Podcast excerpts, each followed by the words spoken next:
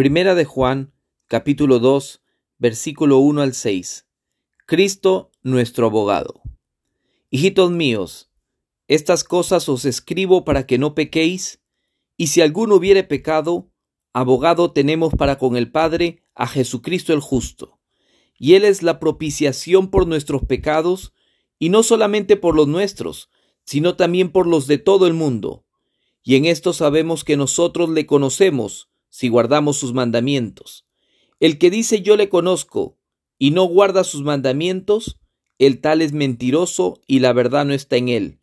Pero el que guarda su palabra, en este verdaderamente el amor de Dios se ha perfeccionado, por esto sabemos que estamos en él. El que dice que permanece en él, debe andar como él anduvo.